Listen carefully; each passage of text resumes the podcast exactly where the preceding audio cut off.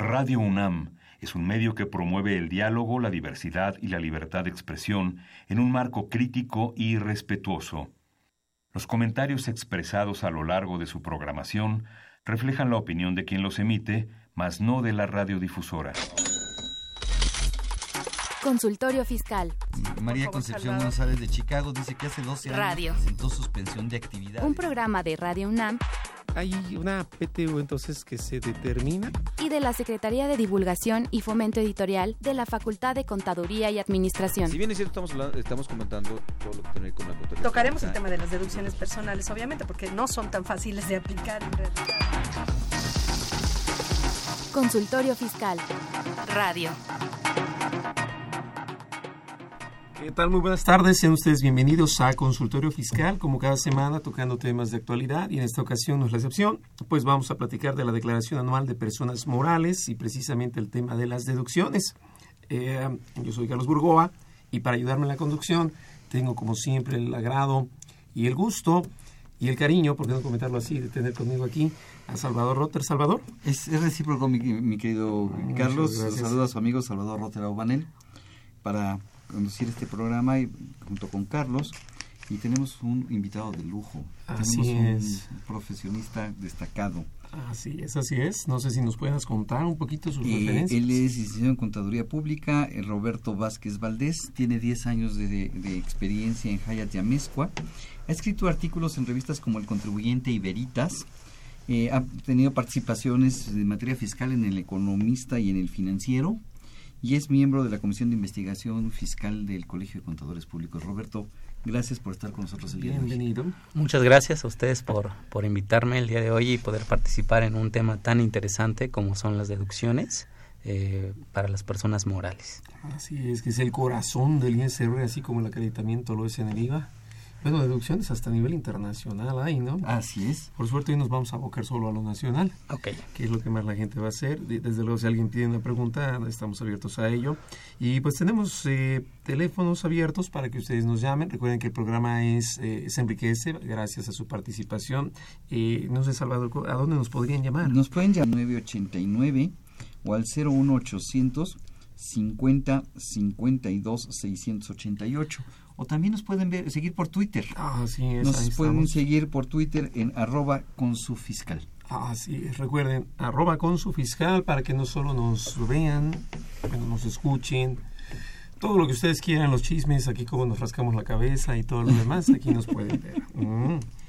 Y también tenemos asesoría fiscal gratuita, ¿no, Salvador? Sí, fíjate que en la facultad uno de los programas que más éxito ha tenido es la asesoría fiscal gratuita a contribuyentes de escasos recursos y nuestros amigos pueden llamar para, que- para asesoría eh, o para hacer una cita en el 55 50 79 98.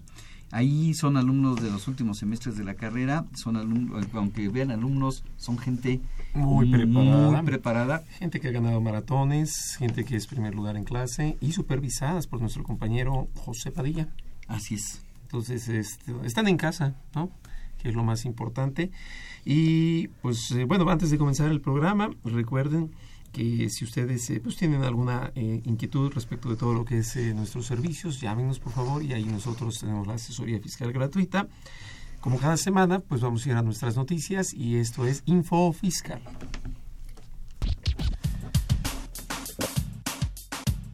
Consultorio Fiscal. Radio.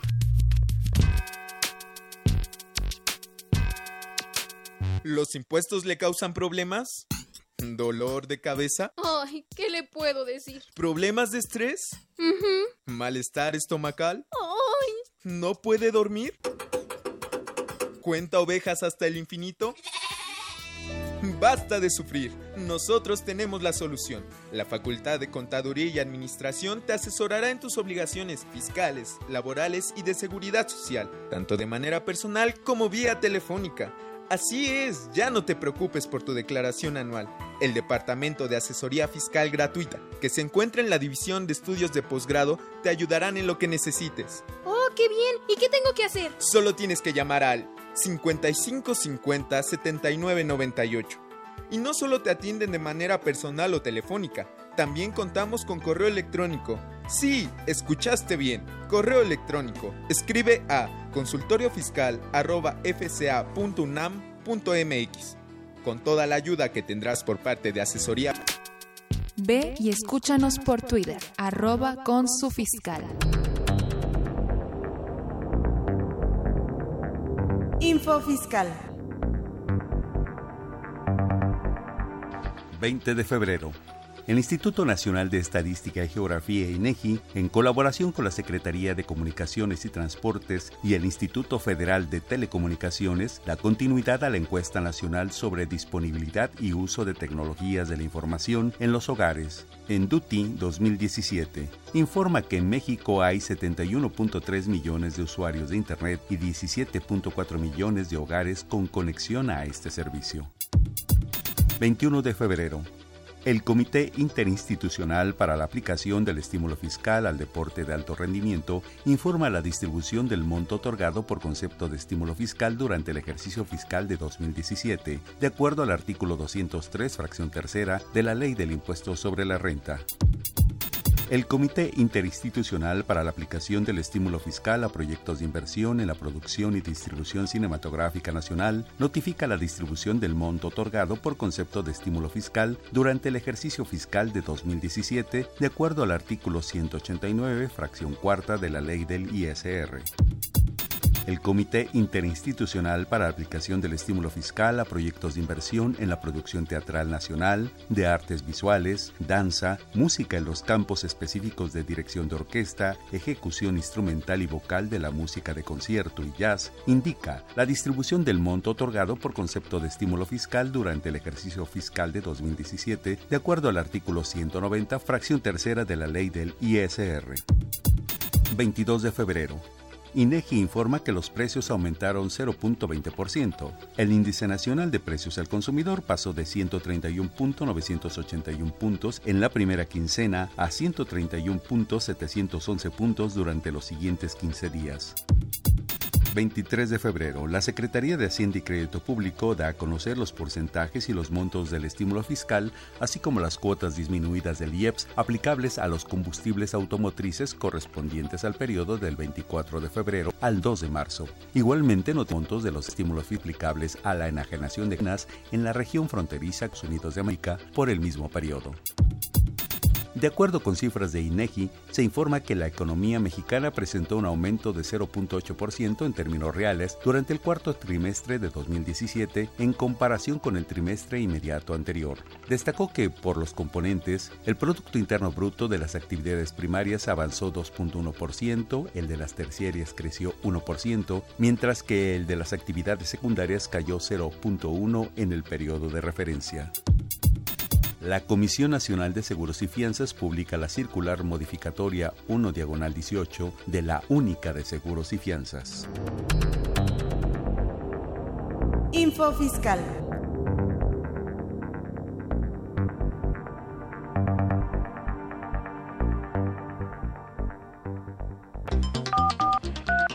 Llámanos, nos interesa tu opinión. Teléfonos en cabina 5536 8989. Lada 01800 5052 688.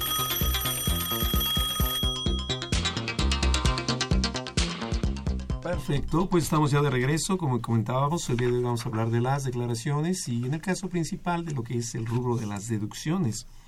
Y bueno, como todos sabemos, la deducción es el elemento más importante del ISR, dado que es lo que neutraliza con más efectividad el valor de todos los ingresos. Y máxime cuando en persona moral se tiene pues el mm, punto en el cual la acumulación se da desde la emisión del CFDI, lo cual es algo así como que súmale de a mentiritas para que pagues de a debis. Entonces las deducciones pues, son capitales, ¿no? Son la base. Eh, sabemos que la PT1 es una deducción, no obstante aritméticamente reduce este cúmulo de ingresos, pero tiene una complejidad que se da en este año con la desaparición de las famosísimas informativas y es un decir la desaparición porque no todas, quizás por aquí una que otra, pero el rubro básico se quedó atrás. Y vamos al efecto que todo el mundo tiene, que son nóminas, ¿no, Salvador? Sí, claro, fíjate que uno de los puntos preocupantes, y aquí lo quisiera platicar con Roberto, es eh, ya no hay declaración informativa. Una declaración informativa de sueldos y salarios que tradicionalmente presentábamos en el mes de febrero, que este mes de febrero no presentamos, no presentamos pero que en muchas ocasiones se utilizaba como un amarre para mis deducciones. Roberto. Claro, eh, en el caso del, eh, de las deducciones eh, por pago de nóminas, generalmente sueldos y salarios, o en su caso por servicios profesionales, honorarios o comisiones, anexo 1 y anexo 2 de la declaración informativa, personas físicas. arrendamiento personas físicas, todo eso nos, nos hacíamos un papel de trabajo en donde indicábamos todos los pagos que habíamos hecho en el ejercicio, en el caso de, de las retenciones por arrendamiento, comisiones, fletes, etcétera pues hacíamos nuestro amarre de manera mensual y al final del ejercicio ese amarre o ese papel de trabajo lo incluíamos en nuestra declaración informativa. Lo mismo pasaba con el acumulado de nóminas. Hacíamos una revisión de nuestro acumulado de nóminas y lo reflejábamos en la declaración informativa. Ahora, ya que no está, pues debemos, considero que debemos seguir haciendo estos papeles de trabajo con la finalidad de cuadrar nuestra información que estamos reportando al SAT, ya que hay un CFDI que el SAT ya puede revisar de manera independiente en sus bases de datos y verificar que la deducción que estamos manifestando en nuestra declaración anual sea la correcta, ¿no? Bien, Roberto, entonces tú me estás diciendo que las que los CFDIs que estamos emitiendo por nómina suplieron a la declaración informativa. De manera adecuada, sí. Sí.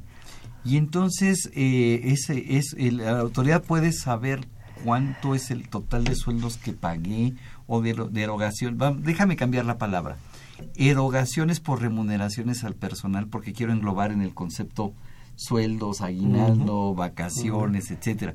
La autoridad sabe el, total que pagué al total de mis, al 100% de mis trabajadores. 100%. Al momento de que eh, se emite el, el, CFDI por el pago de la nómina, ya estamos dado por hecho de que le pagaste a tu trabajador y va a haber una serie de CFDIs de manera eh, mensual o de manera quincenal según sea el caso que el contribuyente eh, de los trabajadores que tenga pues vaya a, tener el derecho de timbrarlo.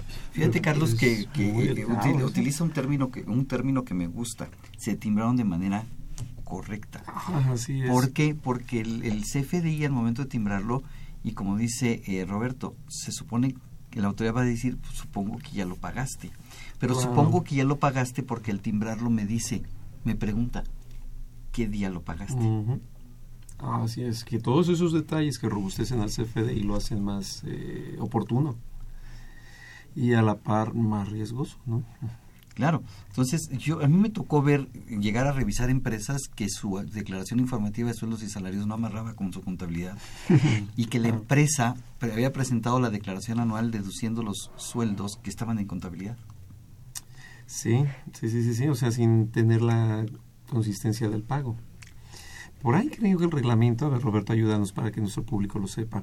Eh, la ley y el reglamento van en este contexto. La ley es muy escueta y en forma genérica dice los requisitos los debes cumplir antes de que acabe el año. Correcto. Y el reglamento a la fracción quinta le daba un poquitito de más empuje y dice, bueno, bueno, bueno, el anual, siempre y cuando lo hagas de forma espontánea y no te hayan auditado, lo cual los dos son pues, entre sí motivo de lo mismo. Pero con esto quiere decir que aunque haya mucha bondad en ley y reglamento, como que la prontitud y que sea esto expedito, eh, tiene que, vamos, como que no tendríamos que llegar al extremo siendo congruentes con la obligación laboral también, ¿cierto? Cierto. Yo creo que la parte del timbrado de CFDIs por parte de, nómina pues es muy importante. Si sí, la autoridad nos da ciertos plazos según la tabla de resolución miscelánea, de, dependiendo de los números de empleados que yo tenga, para efecto de timbrarlos en una fecha pero lo recomendable es hacerlo en el momento que estoy realizando el pago. Claro, la recomendación, la recomendación es esa, no te esperes a timbrarlo, aun y cuando en, ocasiones resoluciones misceláneas nos permitan timbrar algunos FDIs antes eh, del 31 de enero, en algunos casos, si ya lo puedes hacer en el mes, hazlo. ¿Para qué te, eh, eh, te esperas a generar un CFDI con posterioridad eh, al, al, a cuando ya lo pagaste. Fíjate que estás haciendo un muy buen comentario, Roberto. Oye, un, un CFDI que yo haya pagado en diciembre, en noviembre, en octubre, si lo timbré en enero, ¿lo puedo hacer deducible en mi declaración que voy a presentar el, el mes que Eh, entra. O que ya, bueno, no necesariamente el mes que entra, que tengo que presentar desde el primero de enero hasta el autorizado, 31. Sí, Además. sí, por ahí en, en, en- en deducciones ah, autorizadas ahí en el, en- hay una fracción que nos limita y nos comenta eh, si tienes el CFD antes de presentar tu declaración anual o comprobante fiscal, dice comprobante, Comprobante fiscal, fiscal. lo puedes tomar como deducción.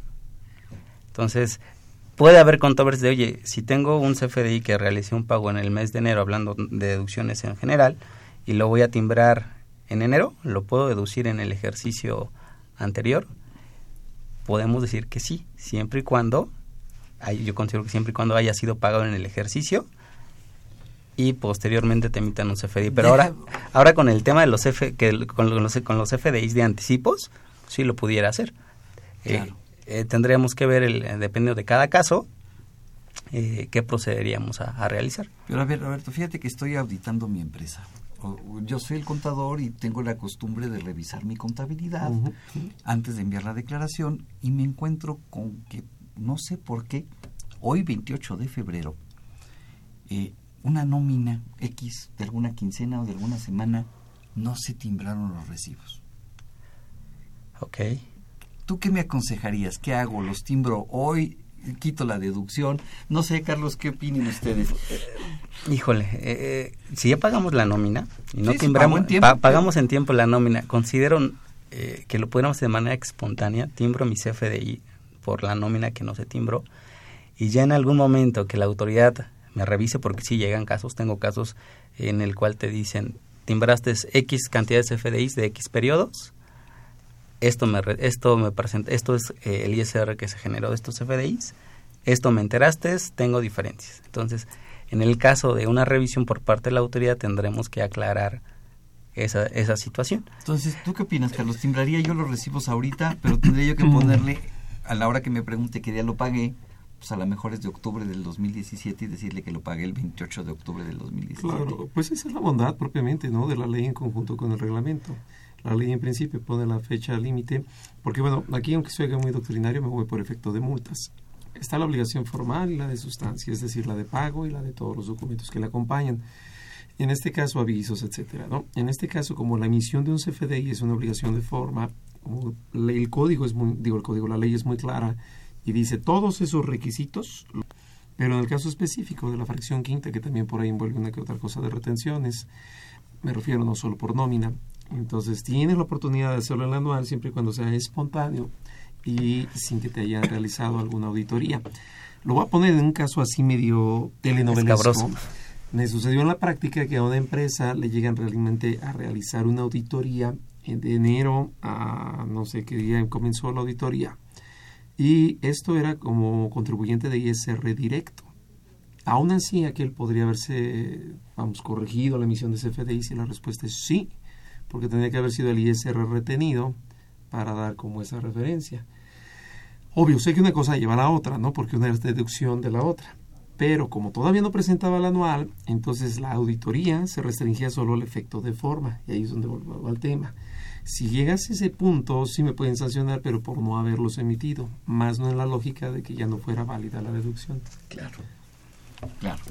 Entonces ahí tenemos y estábamos y partimos de haber empezado a revisar los amarres que tenemos que hacer antes de presentar las declaraciones. Y uno de los requisitos para deducir, por ejemplo, el nómina es que las, los- las retenciones hayan sido enteradas. Y fíjate que, Roberto, no sé si te haya tocado, Carlos, que están llegando a la autoridad a enviarte unos avisos diciéndote, mira, en enero el total de retenciones que hiciste por tus recibos de nómina fue de tanto. Y te listan los 9, 10, 11, 12 meses, mes por mes, cuánto retuviste, cuánto pagaste. Sí, sí y tengo te dice, así. no me amarra la suma de tus FDIs emitidos Contra lo enterado. contra lo enterado. Inclusive también te ponen el número de CFDIs timbrados. También te los ponen dentro del Cinco, de las 10, 5, 15. 10, 15 los que ya has timbrado te dicen timbraste 15 CFDIs que corresponden a tanto y ese retenido y me enteraste tanto.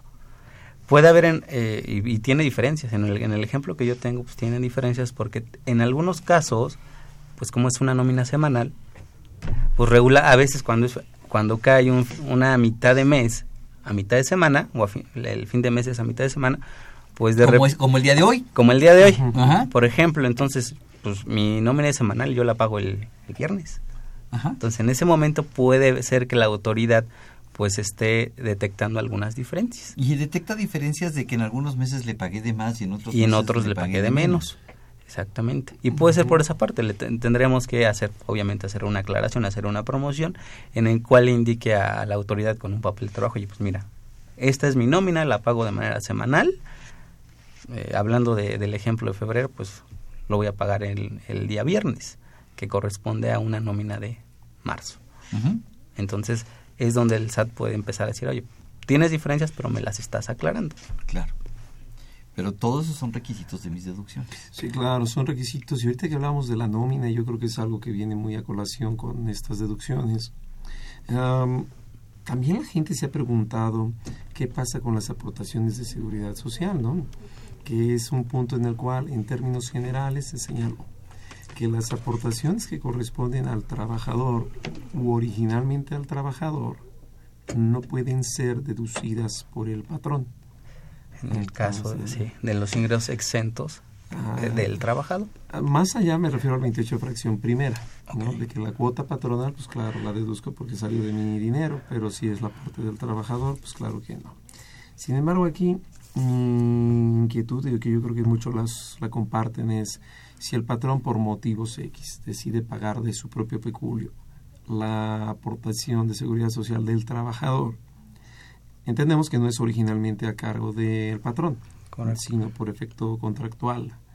Eh, ¿Qué criterio deben tomar nuestros amigos? ¿Tú qué recomendarías? ¿La deducen, no la deducen? Pues- En contrastado con lo que la Corte se le ocurrió decir, ¿no? En estricto sentido, eh, la ley sí es clara, te dice cuotas eh, que le correspondan al patrón son deducibles. Entonces, aunque, aunque yo quiera por eh, darle un beneficio a mi trabajador por una parte de, eh, de pagar sus cuotas. Pues la ley sí nos dice eh, las deducciones eh, que El corresponden artículo 25, ¿no? De la ley que corresponden a, a la renta. a- a las cuotas patronales Ujú. únicamente serán deducibles las que le correspondan al patrón. Porque la gente se pregunta, ¿qué tanto esto se desvía de la exposición de motivos? Recordemos que la exposición de motivos tiene una razón económica, en el sentido de que no me estés haciendo deducciones de dinero que tú no pagaste. Pero si en este caso el patrón dice, bueno, yo sí te lo pagué, ¿no? En banco lo puedes ver, salió efectivamente lo que Y no se lo vimos". retuve mi trabajador. Claro, de él no salió, o sea, yo no le toqué su salario, yo mismo lo pagué. ¿Por qué? Porque atendiendo al, creo que es hoy en día 46, una cosa así, 50 y tantos del reglamento de la ley del ISR, dice, cuando se acotaba todavía la deducción, ¿no? Por previsión social y todo eso del el, este, parte del patrón, los 10 salarios que hoy serían numas ya desaparecieron por inconstitucionalidad, pero el reglamento decía, si quieres o necesitas más deducciones, pues págalo con tu dinero, no se lo acumules a aquel, y de alguna forma, pues con eso sale. Sí, fíjate, eh, eh, lo que está diciendo Roberto es el artículo 25 específicamente la fracción sexta señala las cuotas a cargo de los patrones pagadas al Instituto Mexicano de Seguro Social, incluidas las previstas en la ley del seguro de desempleo. Ah, Que, que ni existe, ¿no? El seguro de desempleo no existe. Fue un proyecto de este sexenio y se quedó. Fue una película que no se estrenó. Exacto, fue una película que no se estrenó. Qué cosas. Pues ah, hablando de películas, vamos a ir a hacer un, un poco de comercial. Vamos a ir prácticamente a, A impuestos en la historia. En la historia, regresamos. Consultorio Fiscal Radio.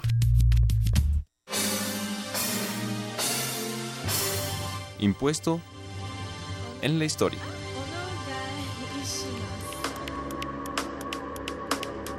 ¿Cuánto pagan las empresas en impuestos empresariales en el mundo? Según los datos de KPMG, consultora de servicios profesionales de auditoría, asesoramiento legal y fiscal, en su tabla de porcentaje de impuestos corporativos nos informa que, en 2017, existen países con distintas tasas. Las naciones con impuestos del 0% son, entre otras, Bahamas, Bahrein, Los países con impuestos inferiores al 12.5% son, entre otros, Andorra, Irlanda, Omán, Bosnia-Herzegovina, Bulgaria y Chipre. Las naciones con impuestos del 30% son Australia, Benin, Burundi, Costa Rica, El Salvador, Etiopía, Uganda y México, entre otros.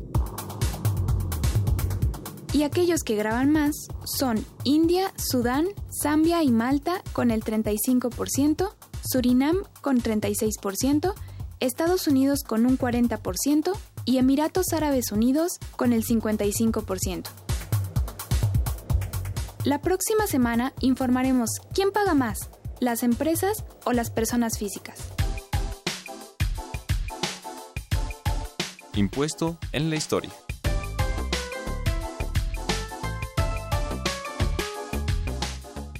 Ve y escúchanos por Twitter, arroba con su fiscal. Llámanos, nos interesa tu opinión. Teléfonos en cabina 5536 8989. Lada 01800 5052 688.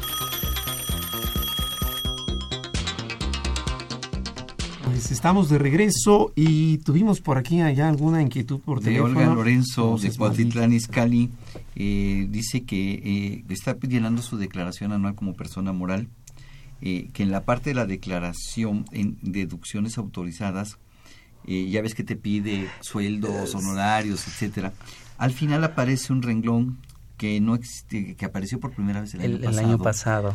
eh, de otras deducciones autorizadas. Nos pregunta que qué pone ahí, que si el total, y, y- y- y- refuerza la pregunta haciendo otra pregunta, si el total de las deducciones tiene que cuadrar con el total del cálculo del impuesto.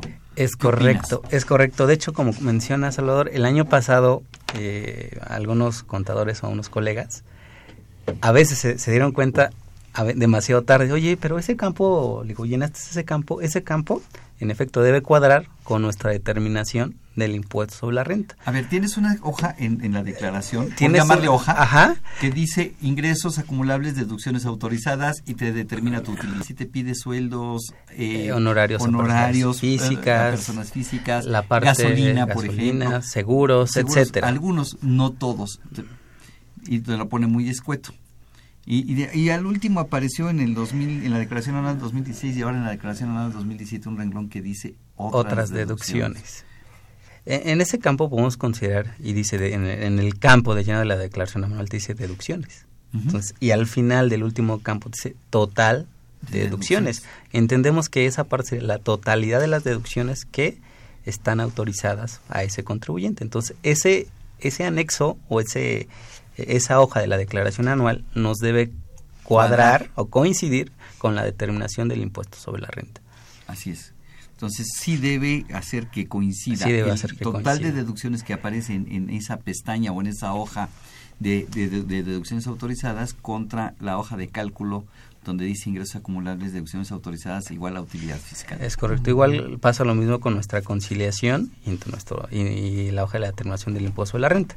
La conciliación contable fiscal nos debe coincidir con nuestra determinación de impuesto sobre la renta. Que, digo, repetir, eh, comentar esto, que parecerá algo que hacemos de manera frecuente en esta temporada, pero me ha tocado ver casos en los que tu conciliación Tiene una utilidad Tiene- fiscal diferente. diferente, aunque sea cinco pesos, seis pesos o a veces hasta más, por eh, temas de eh, eh, deducciones contables no fiscales en la conciliación. Ah, yo creo que es el tema de, tiempo a veces por los contadores de, oye, estoy casi en las últimas de la declaración y de repente se nos olvida ver esa parte de, de- de anexos que deben de coincidir. Así Sí, es. eso es básico, estar atento. con Estar a- atento formatos. con... eh, Lo malo es que no hay demos como para practicar ni como que pudieras verlos. No, no, No, tienes que llenar la declaración tienes que y se va quedando guardada en la Se va quedando de- guardada. en, la- en el servidor del SAT. Pues lo, lo recomendable es, o lo que siempre hacemos, eh, recomiendo yo es, pues, tienes una revisión de la declaración antes de Antes. mandarla. pues, ahora sí, yo soy, co- yo, la verdad yo soy de imprimir las cosas. Prefiero imprimir la declaración e irla revisando. La voy palomeando y voy diciendo, "Oye, este campo está correcto, para estar yo seguro de que esa declaración pues, está Es llenada de contador, manera nos gusta adecuada. que las cosas vayan amarradas, Amarra- que vayan eh, Pues como debe ser. cuadradas, que amarren con nuestros papeles de trabajo. In- inclusive eso, o sea, tenemos papeles de trabajo igual en tu conciliación y tus deducciones autorizadas o en tu resultado fiscal, en donde pues tengo la totalidad de mis Oye, deducciones. Roberto, quería yo preguntarte, habla- hablamos de deducciones autorizadas Y el artículo 27, fracción cuarta de la ley del impuesto a la renta, perdón que sea tan técnico, Ujú. y ahorita voy, eh, para nuestros amigos que no son contadores, que nos escuchan, ma- para, ahorita les aclaro a qué me refiero. Señala, el artículo 27 dice que son requisitos de las deducciones. La fracción cuarta dice que estén debidamente registradas en contabilidad. Contabilidad. Y yo creo que ese debidamente registradas en contabilidad es muy preocupante. Es todo. Porque- todo. Sí, porque eh, pues debidamente registrado en contabilidad yo entiendo que contabilice de acuerdo al artículo 28 del código. Código. Y el artículo 28 de código me dice que contabilice conforme me lo marque el artículo 33 del reglamento del código. Entonces, eh, he escuchado muchas opiniones de muchos colegas que dicen que si mis pólizas no están hechas de acuerdo con el artículo 33 del reglamento de código y no plasmé en las pólizas de la contabilidad toda la información que la autoridad me está pidiendo, entonces no está debidamente registrado en contabilidad y por ende no es deducible. ¿Qué opinan, Carlos, Roberto? Eh, consideramos esa parte debidamente registrado normas de información financiera. Yo creo que el propio artículo 33 del reglamento me dice aplica normas de aplica información. normas de información financiera. Vamos a hablar de un ejemplo de un, eh, de un automóvil. Eh, sabemos que es un activo fijo o una computadora, pues es un activo fijo. ¿Qué pasa? Pues mi registro contable, pues obviamente va a ser activo fijo, tu IVA y tu pasivo. Provisionas a tus acreedores. Pero el artículo 33 del reglamento de código me dice, perfecto, pero yo quiero que en tu póliza me pongas toda esta, y es una cantidad de información impresionante. Sí, ¿qué, qué hacen ahorita los sistemas contables? Eh, algunos te permiten incorporar, en este caso el XML, Ajá. a, a tu póliza o en algunos otros casos, en algunos RPs me ha tocado, que en lugar de incorporar, porque realmente no te dice que adjuntes eh, la, la ley, que adjuntes el XML a tu póliza, simplemente que compras con ciertos requisitos. Entonces, el folio fiscal, el. RFC, y en algunos eh, contribuyentes algunos RPs funciona de esa manera. Tú capturas el UID del folio fiscal de, de la factura y el RFC. Y ya en el reporte, en el caso de que nos requiere la autoridad, pues va a manifestarse en su reporte de folios fiscales. Ahí está registrado. Ahí va a estar registrado tu asiento contable y el UID, el RFC y en un- algunos casos el nombre de, de- del proveedor que te prestó ese La servicio. forma de pago, la el forma de método de pago, el método de todo va a pago, estar en el- todo va a el estar en el, CFDI. en el Es CFDI, que, en realidad, en, en la- en el auxiliar, bueno, en el auxiliar de folios fiscales, comentando esa parte, o en la póliza. Se satisface todo, como bien dice Roberto, al momento que esté debidamente registrado, eh, incluso, ¿por qué no? Eh, en el otro extremo podríamos ver, como lo dice la ley mercantil, de tal manera que permita seguir la huella. Exacto. Entonces se tiene completo. Creo, en un punto ecléctico, como quizás para hacerlo fácil a los que nos escuchan, es si la contabilidad no permite seguir la huella, pero más aún no permite reconstruir las operaciones, entonces tenemos un problema. El artículo 61, fracción segunda del Código Fiscal establece, eh, compaginado con el 55, eh, que cuando no se permite seguir la huella es porque hay una discrepancia de un porcentaje y esto va a producir que la autoridad se pueda sentar en las instalaciones para ver por siete días cómo van las cosas y entonces hacer el cálculo. Traducido en español, si la contabilidad revela lo que pasó y cualquiera que la lea pueda tener referencia de cómo se dio, en qué momento, de dónde salió el pago, etcétera, y todo completito, ya estuvo. Ya estuvo. Eh, podemos hablar de un ejemplo que pasó con un contribuyente. Este contribuyente no tiene operaciones. Ya la empresa está prácticamente eh, sin operaciones, ¿no? Pero por alguna razón errónea del, de- del manejo administrativo del contribuyente, le facturaron un equipo de cómputo de una empresa hermana. El registro, pues, eh, tenemos que registrar, reconocer el CFDI timbrado a este contribuyente. Se dieron cuenta un mes después y ¿qué hacen? Hacen una nota de crédito. Entonces, ¿qué se haría? Así de, oye, tengo un CFDI que ni siquiera tengo, pero pues, tiene tu RFC. Lo correcto sería eso. Eh, el registro contable, en agosto, por ejemplo, que tenemos el CFDI, y en septiembre hacer el registro de la nota de crédito, aun cuando no haya sido una operación real. real. ¿Por qué? Porque si yo reporto mis balanzas de manera mensual, el SAT va a decir, oye, tú tienes un CFDI en Y X, y es una empresa que no tiene operaciones, entonces se va a dar cuenta de manera inmediata. Entonces también debemos tener cuidado eh, de saber quién nos emite CFDIs. A ver, aquí yo haría una pregunta, eh, desde luego aprovechando la presencia de Roberto, por la confusión que se da comúnmente en la práctica. eh, yo lo veo con otra, a ver, otro ángulo, a ver qué fuera pregunta de contribuyente. Sin embargo, si yo no era el destinatario de ese equipo y de alguna forma la operación no era entendida para mí, eh, quiere decir que estaba mal hecho, ¿no? Había un error de persona. En esa lógica, la obligación para mi nominación no sería quizás conveniente llevar a cabo la cancelación y hoy en día la resolución me dice con o sin consentimiento. Me refiero para no manejar una nota de crédito, que, que si bien entiendo, eh, y es lo que, que ahorita nos ayudas a confirmar para el efecto contable, ¿cómo se vería la cancelación? ¿Cuál sería la diferencia de estos dos o cuál debe proceder en verdad?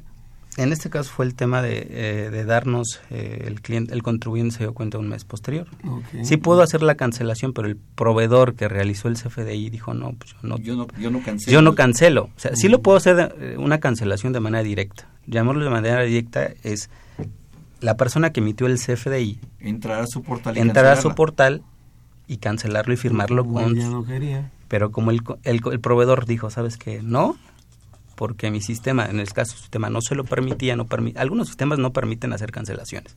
Hablemos de RPs, que- son los que generalmente se, se, se ponen un poco más exigentes en ese tema, de no puedo hacer cancelaciones de manera directa. Si quieres hacer una modificación, una cancelación, lo tenemos que hacer con una nota de crédito. En este caso, ese era el tema. Claro. O sea, lo ideal hubiera sido... Lo ideal hubiera sido la cancelación, La cancelación directa del comprobante. del comprobante fiscal. Aunque fuera un mes después, aunque no pasa fuera un mes de- absolutamente nada. No pasa absolutamente nada. En, e- en ese periodo, hablemos de 2017, porque para 2018, pues, la temática, pues, es un poquito diferente. El real cambian. A ver, eh, tú comentaste, Roberto, el 2000, eh, el, eh, una deducción, un automóvil, una computadora. Esa, ese automóvil, esa computadora no es una deducción, es una inversión. Es una inversión.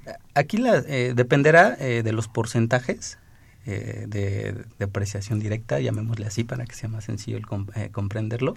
La autoridad nos va a eh, tipificar los activos fijos según un porcentaje de depreciación.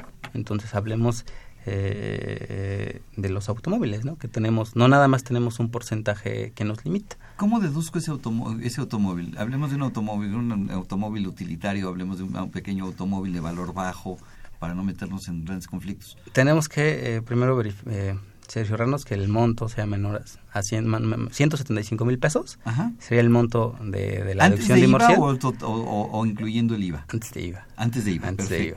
Entonces, ese va a ser mi monto que voy a poder eh, deducir según el porcentaje de presión, que de repente ya me hizo 25 para el 25%. automóvil. Ajá. 25%. Entonces, hablemos que lo adquirimos en el mes de junio. Entonces, eh, 25 de junio. Entonces, yo lo voy a poder reducir a partir de los meses de uso. En este caso, la autoridad nos dice, o la ley nos marca, meses completos. Lo voy a poder reducir de julio a, diciembre. Junio no lo deduzco. Junio no lo deduzco, meses completos. Pongamos una cifra fácil, no, es- no, hay- no hay automóviles que valgan eso, pero bueno, el, el automóvil me costó 100 mil pesos, eh, tú me estás diciendo que es el 25%, serían 25 mil pesos, 25 mil pesos lo divido entre 12, y lo multiplicaría por el número de meses de uso. Aquí también a veces hay una confusión con, con algunos colegas. En la parecen, oye, es que lo voy a dividir entre 12 y ahí se quedó mi, mi cálculo de, de deducción de inversiones. No, debe ser a partir de la fecha en que lo voy a usar. De uso. De uso. Meses Meses completos. completos y de uso. En este caso vamos a hacer un, eh, una actualización de esa deducción. A ver, entonces si yo lo compré en junio, pero lo empiezo a utilizar hasta agosto, déjame cambiarte, no fue un automóvil, vamos a utilizar un camión, un camión de carga que me costó un millón de pesos, lo compro en julio, pero pues me vendieron en junio el chasis y mandé a que le pusieran la caja y lo empiezo a utilizar en agosto. ¿Qué sucedería? Ok. Pues eh, podemos hacer dos cosas. Bueno, yo haría dos, lo siguiente. Yo eh, empiezo a tomar eh, la deducción del equipo de transporte a partir del mes de agosto. A partir del mes de agosto, porque agosto es cuando lo empiezo a utilizar. Exactamente. Ujú. O sea, ya todos los aditamentos adicionales, igual pasa con maquinaria, que estén listos para su uso, en ese momento lo voy a empezar a depreciar. Pero meses completos. Meses completos. utilizar, tendría que, para poderlo ha- hacer, sería que lo empecé a utilizar el primero de agosto. para que dé la, la completitud. A ver, vamos a ir a una pausa rápido. Vamos a checar lo que hay en nuestra revista para este esta quincena. Regresamos y seguimos comentando estos temas. Consultorio Fiscal Radio.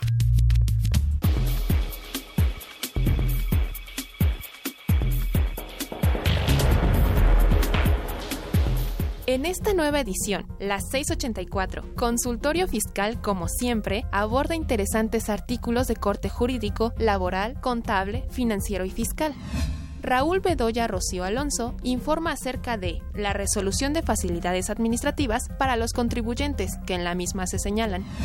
Sonia Venegas Álvarez examina la política de integridad de las empresas en el marco de la Ley General de Responsabilidades Administrativas.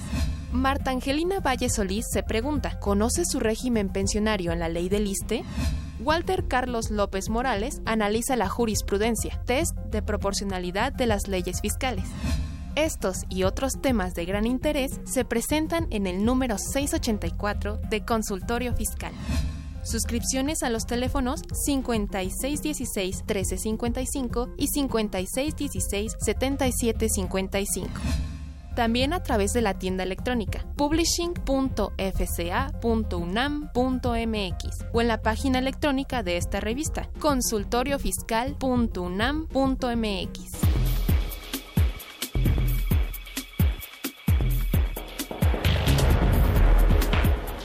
arroba con su fiscal. Llámanos, nos interesa tu opinión. Teléfonos en cabina 5536 8989. Lada 01800 5052 688.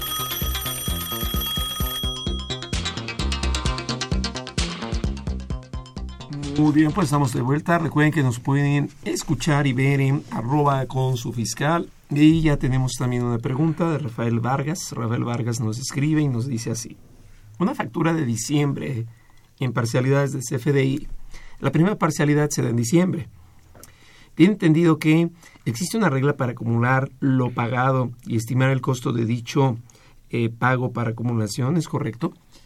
A ver, hay dos reglas en la resolución miscelánea, que es la 324 y la 3224. La 324 se refiere a cobros parciales. La 3224 se refiere a anticipos, ¿no? Ajá. Anticipos de clientes. Eh, si la factura, eh, eh, si ya emitió la factura en diciembre, tiene que acumular el valor total de la operación. Sorry. Sí, ¿Por qué? Porque el artículo 17 de la ley del impuesto sobre la renta, eh, su fracción primera me dice que en el caso de enajenación se acumulan los ingresos cuando se den cualquiera de tres supuestos, el que ocurra primero, Roberto. ¿Emitir el comprobante? Ya lo emitió. Ya lo emitió. Recibir parcial o totalmente el valor de la, Bien. del bien O entregue o preste el servicio. Esos Así serían los tres. si él ya emitió el comprobante, él tendría que acumular el valor total de la operación porque es una persona moral. Es Ahora, correcto. si él emitió el comprobante por eh, nada más por el anticipo o por el cobro parcial, entonces las reglas son diferentes. Y aquí tendríamos que ver si fue un anticipo o fue un cobro parcial. Si fue, Si fue cobro parcial, aplico la regla 324. Si fue anticipo, aplico la regla 3224. Este, la regla 324 me dice que si es un cobro parcial, el cobro parcial se da cuando yo te conozco el precio y la cosa al momento de recibir un pago a cuenta. Y entonces tengo que llevar una cuenta de cobros parciales. No me gusta llamarla anticipo de clientes porque se confundiría con la regla 3224, que tienen la misma mecánica de manejo que, el cobro, que la cuenta de anticipo de clientes.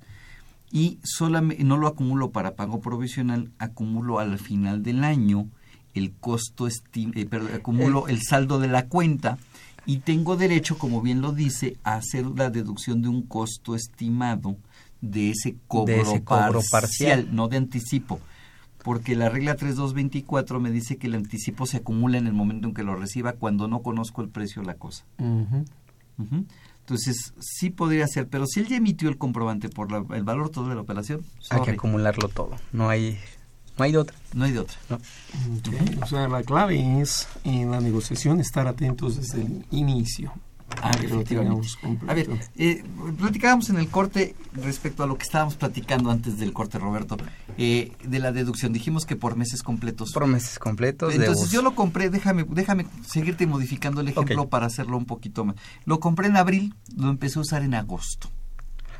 Y voy a deducir por meses completos agosto, septiembre, octubre, noviembre, diciembre, solamente cinco. Solamente Entonces cinco el millón del, del equipo del camión por el 25% que me daría 250 mil entre 12 por, cinco. meses. Ese importe lo voy a poder actualizar. Lo vamos a poder actualizar desde la fecha de adquisición, Ajá. abril, abril, Ajá. hasta el cierre del ejercicio en el que el bien fue utilizado. En este Ajá. caso, mi voy a tener un factor de actualización, voy a revisar los ¿Cómo, cómo, de- índices cómo- cómo determino hasta qué mes voy a actualizar? hasta el cierre del ejercicio. No es, es, es- es al último mes, Al ¿no? último mes de la primera mitad del Eh, periodo de- del periodo que el bien fue usado. usado. Entonces, en si este fue caso, agosto, septiembre, octubre, noviembre, diciembre, cinco meses, mi periodo de actualización va a ser de agosto a diciembre. Tu periodo de actualización se agrega de agosto, no, de, tu De- periodo de, de actualización de- sería de- mes de adquisición del de mes de abril adquisición de abril a septiembre. a septiembre. A septiembre, porque el último mes de la primera mitad del periodo de utilización del activo en el ejercicio sería, si mi periodo son cinco meses, divido entre dos, me daría dos meses y medio, me voy al mes anterior, dos meses, entonces sería agosto, septiembre, y actualizo de abril A septiembre. a septiembre, que ese sería mi periodo de, Mi de- per- de- mi- de- de de actualización. no es a ese- junio, no es a junio. aunque lo haya comprado en abril.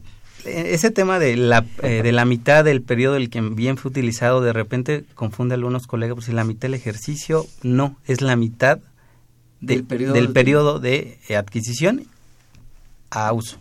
Ajá. Entonces, en este caso, el ejemplo que pusimos lo actualizaríamos de abril a septiembre. De abril a septiembre. Y deduzco solamente cinco, Cinco meses. meses. Ok, esa sería mi deducción de inversiones. ¿Alguna otra deducción especial por ahí que tenga que ver con índices? Índices, yo creo que pudiera ser en la, los- lo- un ajuste, ¿no? un ajuste anual por inflación. En la parte del ajuste anual por inflación yo creo que es un tema, eh, podría ser sencillo, pero Se tiene complica se complica en bastante. algunas cosas. Eh, se resume en valor en dinero. La ley te dice valor eh, monetario. Entonces, si nos vamos a, a valor monetario, pues todo lo que sea dinero, pues va a ser deudas, o que vamos a tener deudas y créditos. Entonces, me ha pasado con algunos eh, eh, contribuyentes en el cual tienen un anticipo a proveedores. Entonces dicen, oye, es una deuda. No, porque realmente tú ya le pagaste a tu proveedor cierta cantidad de dinero y lo que te debe tal vez es un servicio o una O es un mercancía o es un bien. Entonces, en ese caso, no entra para efectos de tu, de tu ajuste en, en la parte de créditos. Otra parte interesante en la parte del ajuste, los saldos a favor. Los saldos a favor eh, los vamos a considerar crédito en el momento en el que se presenta. Es decir, Ajá. si yo tengo un saldo a favor de IVA en el mes de enero, para efectos del ajuste lo voy a considerar hasta el mes de febrero, que es cuando se presenta la declaración. A partir el de ese momento a partir se de ese genera un momento saldo a favor. se genera un saldo a favor y en ese momento se, se considera un, un crédito. Es que es un tema... El ajuste anual es un tema un poquito más, No, más extenso, es un tema eh, eh, de no de criterio, porque la ley sí es muy... Ok, Algunas tenemos que- veces, algo- otras no. Vamos a ir a una pausa Pausa, ¿y te, rápidamente. te- te parece si regresando a la pausa nos aclaras qué es eso de créditos y deudas para el ajuste?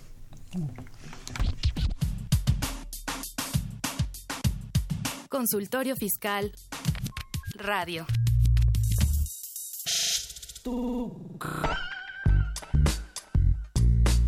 Si estás interesado en este y otros temas de consultorio fiscal, ingresa a tu navegador y escribe Radio UNAM.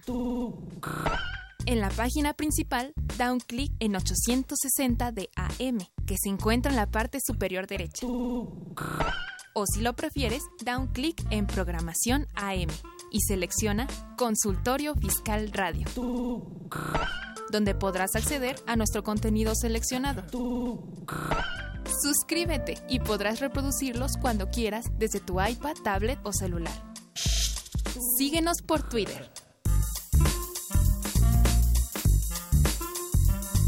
Arroba con su fiscal. Llámanos, nos interesa tu opinión. Teléfonos en cabina 5536 8989. Lada 01800 5052 688. Estamos aquí de regreso ya. Eh, ya nos agarraron un poco discutiendo el tema porque está muy Está interesante. muy interesante. A ver, Roberto, platícanos. ¿Qué es crédito y qué es deuda para este En- vamos a hablar en un estricto sentido. Deu- de crédito, eh, deudas y créditos forman parte de mi ajuste anual Ajá. por, por inflación. Las deudas es todo aquello que me deben a mí como empresa. eso es lo que yo debo, ¿no? Lo que yo debo. Todo lo que yo todo debo. Lo que yo debo. Sí. Y los créditos es, lo que me deben. Así es. Entonces, hablemos de una situación sencilla, tu activo y tu pasivo. Ok, el banco, si yo tengo dinero depositado en el banco, ¿el banco me debe dinero? Sí, en este, sí, te debe dinero. Es un crédito para efectos del ajuste. ¿Por qué? Porque el banco me debe ese dinero. Y entonces la autoridad me dice, ah, entonces si te deben dinero, perdiste por inflación. Si tú debes dinero, ganaste por inflación. Y entonces compárame, ¿qué es lo que tienes más? ¿Te deben o debes? O debes. Si tú debes mucho y te deben poco, ¿qué crees? Vas a tener que acumular, generar un ingreso por el que vas a pagar impuestos a la renta. Sí, porque te has financiado de todos los Te has financiado de todos los demás. Pero si tú te has dedicado a financiar a los demás y los demás están trabajando con tu dinero y tú debes poco a otras personas, entonces perdiste por inflación. Vamos a tener una deducción. Vamos a tener una deducción. deducción de ajuste. De ajuste. Pero en esas deudas eh, eh, hay un concepto que era el que discutíamos fuera del aire. El de los famosos futuros. Aumentos, aumentos, de capital. No aumentos, futuros. O sea, pretenso. Aportaciones para futuros, para futuro capital. no, no soy accionista, no tengo ni voz ni voto, o sea, nada más meto mi lana y ahí está. O yo accionista me presté más lana y, y, el contador, en lugar de registrarlo como un pasivo al accionista, dijo, pues es una aportación para futuros aumentos de capital. Que nunca me he entendido eso porque ni la ley mercantil lo prevé, pero bueno, platícanos cómo es eso. Eh, en esa parte podemos considerar eh, las aportaciones para futuros aumentos de capital. O sea, voy a dar un dinero para la operación de la empresa, pero no va a estar reflejado en un acta, no lo voy a reconocer en, como parte de mi capital. Eh, no, más bien no se emiten acciones, ¿no? No se emite títulos. debe estar en acta, porque la empresa debe tener en su objeto social poderlo recibir. Si no, habría que modificar las bases constitutivas o aceptar este movimiento. Más bien el C11, el boletín C11 pide que por favor digan que no sale, que este dinero ya jamás retorna a los accionistas. A los accionistas. Y entonces si se convierte en un capital. Y entonces si está en un acta y se aumentó el capital, debieron haberse emitido acciones. De hecho, lo que comentas es bien importante porque desde ahí tenemos el punto. Conforme al boletín C11, se escribe para los socios o para externos. Y suena como es para socios nomás, ¿no? Creo yo. O sea, como que un externo no puede levantar la mano, pero todo pasa en este país. Pero eh, la ley del impuesto sobre la renta me dice que si tienes una cuenta de aportaciones para futuros aumentos de capital, ahora sí déjame ponerle el nombre porque está en ley, este, si tienes esa famosa cuenta de aportaciones para futuros aumentos de capital, es una deuda. Y entonces... Sí, el 46, ¿no? Es así es cuento. así es. Pero si yo me prometía que no salía, ¿esa no es una deuda? Ya no es deuda. Ya no es deuda. Tendrá que tener, aún así, mi registro contable, entonces no tendrá que estar en aportaciones. Tendría que estar, en, capital social. social. Por lógica. Y eso se envía mes a mes con las autoridades. Entonces ahí va una, una estrategia que luego les gusta hacer, ¿no? Yo hago un futuro aumento de capital, pero con los meses, y bien protocolizadito y todo el show, me prometía que no salía. Con los meses yo se lo paso a un señor que se apellida Duarte o el nombre que quieran, ¿no? Y ya le cedo esos futuros aumentos de capital. Y él a través de jurisdicción voluntaria llega a decir, ¿sabes qué? Pues es que ya no me conviene, quiero rescindirlo, discúlpame. Y la empresa dice, pues no te puedo forzar, ¿no? Pues ahí te va tu dinero, pues. Sí, nada más que por ahí también las normas de información financiera me dicen que si yo presenté ese aportaciones para futuros aumentos dentro de las cuentas del capital, si en mi balance, en mi declaración anual lo estuve reflejando como capital contable, entonces si se lo quiero regresar me tengo que atener al procedimiento que me señala el artículo 78 de la ley del impuesto a la renta para reducciones de capital. Ahí es donde hacen un choque los dos los dos temas, porque yo coincido en que contablemente pues no tiene otra cabida más que en lo que sería el capital. Así es. Pero jurídicamente dirían sí, pero nunca tuvo acciones emitidas. No sabemos si siquiera fue el capital fijo o el variable. No hubo acciones preferentes ni ordinarias. No sabemos en dónde estaba este tipo. No levantaba la mano. Entonces, pues yo se lo regreso. Y esto, claro, que nunca fue capital, pues no va a tener ese... Bueno, es una forma de pensar, Claro, pero la autoridad... La autoridad sí, no, sí va a cuestionar mucho, mucho esa parte por decir, oye, que fue un retiro, ¿viste tu cálculo de reducción de capital? ¿Te generó o no te generó impuesto? Y se va y se va a ir más por esa parte. Si te generó impuesto, pues, oye. Y si la aportación para futuros aumentos de capital me lo incluiste, me lo incluiste en el ajuste anual por inflación. Y tú me lo mandaste en tu contabilidad mes a mes. Y es donde yo lo vi que estaba no en el aumento, ¿no? Sino, en, el pasivo. Sino en el pasivo. que hubo con tu vida, ¿no? sí, claro. Entonces es un tema muy delicado que me puede generar una deducción o un ingreso. Un ingreso. Efectivamente. Eh, Carlos. yo creo que robustecemos lo que platicábamos todos. Este, el debido registro, este es un ejemplo de estos. O va aquí o va allá. Las deducciones autorizadas el 27 fracción 27 cuarta. fracción cuarta. Debido registro contable. Ah, para que no haya problemas, dirían en el pueblo, ¿no? Así es, para que no haya problemas. por ahí rezan algunas gentes. No, pues este digo muy muy muy bueno todo esto. Este, pues ya estamos casi al final, ¿no, Salvador? Así es, algún comentario adicional que quieras eh, muy rápido. Muy rápido. Yo creo que deducciones, eh, cuentas incobrables rápidamente. Eh, ya se nos pasó el periodo, pero si tienen cuentas incobrables que sean que tengan una imposibilidad de cobro mayor a un año, se puede hacer un aviso al SAT para decir esas cuentas incobrables que tengo de un cliente que no me pagó las voy a poder deducir. ¿Cuándo es el plazo para presentar el aviso? 15 de febrero, antes del 15 de febrero. ¿Hay formato para eso? No hay formato. Hay, ¿Cómo lo hago? Eh, tienes que ir a una administración local con una promoción. Un escrito libre. Un escrito libre. ¿Qué información le doy a la autoridad respecto de esas cuentas incobrables? Uno tiene, yo un escrito libre tener que reflejar, uno, que ya hay una imposibilidad de cobro que sería por lo que no sea mayor a 30 mil UDES, primero, que hay imposibilidad de cobro. Ya pasó más de un ya año. Ya pasó más de un año haría mi escrito libre, la factura, el nombre del cliente, su RFC, su RFC el comprobante fiscal eh, que se le emitió por ese por ese valor y lo llevó a la administración local. Le aviso al SAT, pero hay un segundo requisito que yo siempre he recomendado, avísale a la persona.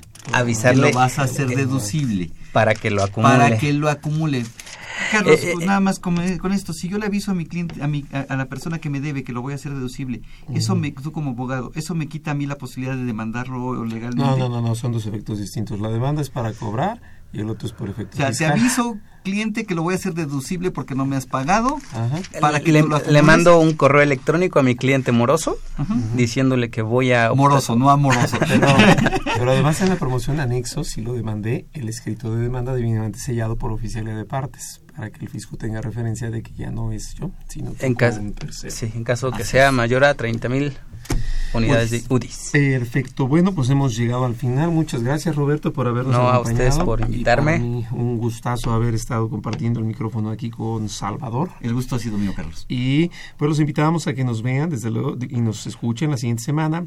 Va a seguir platicándose acerca de la Declaración Anual de Personas Morales, Acreditamientos y Cuentas Fiscales.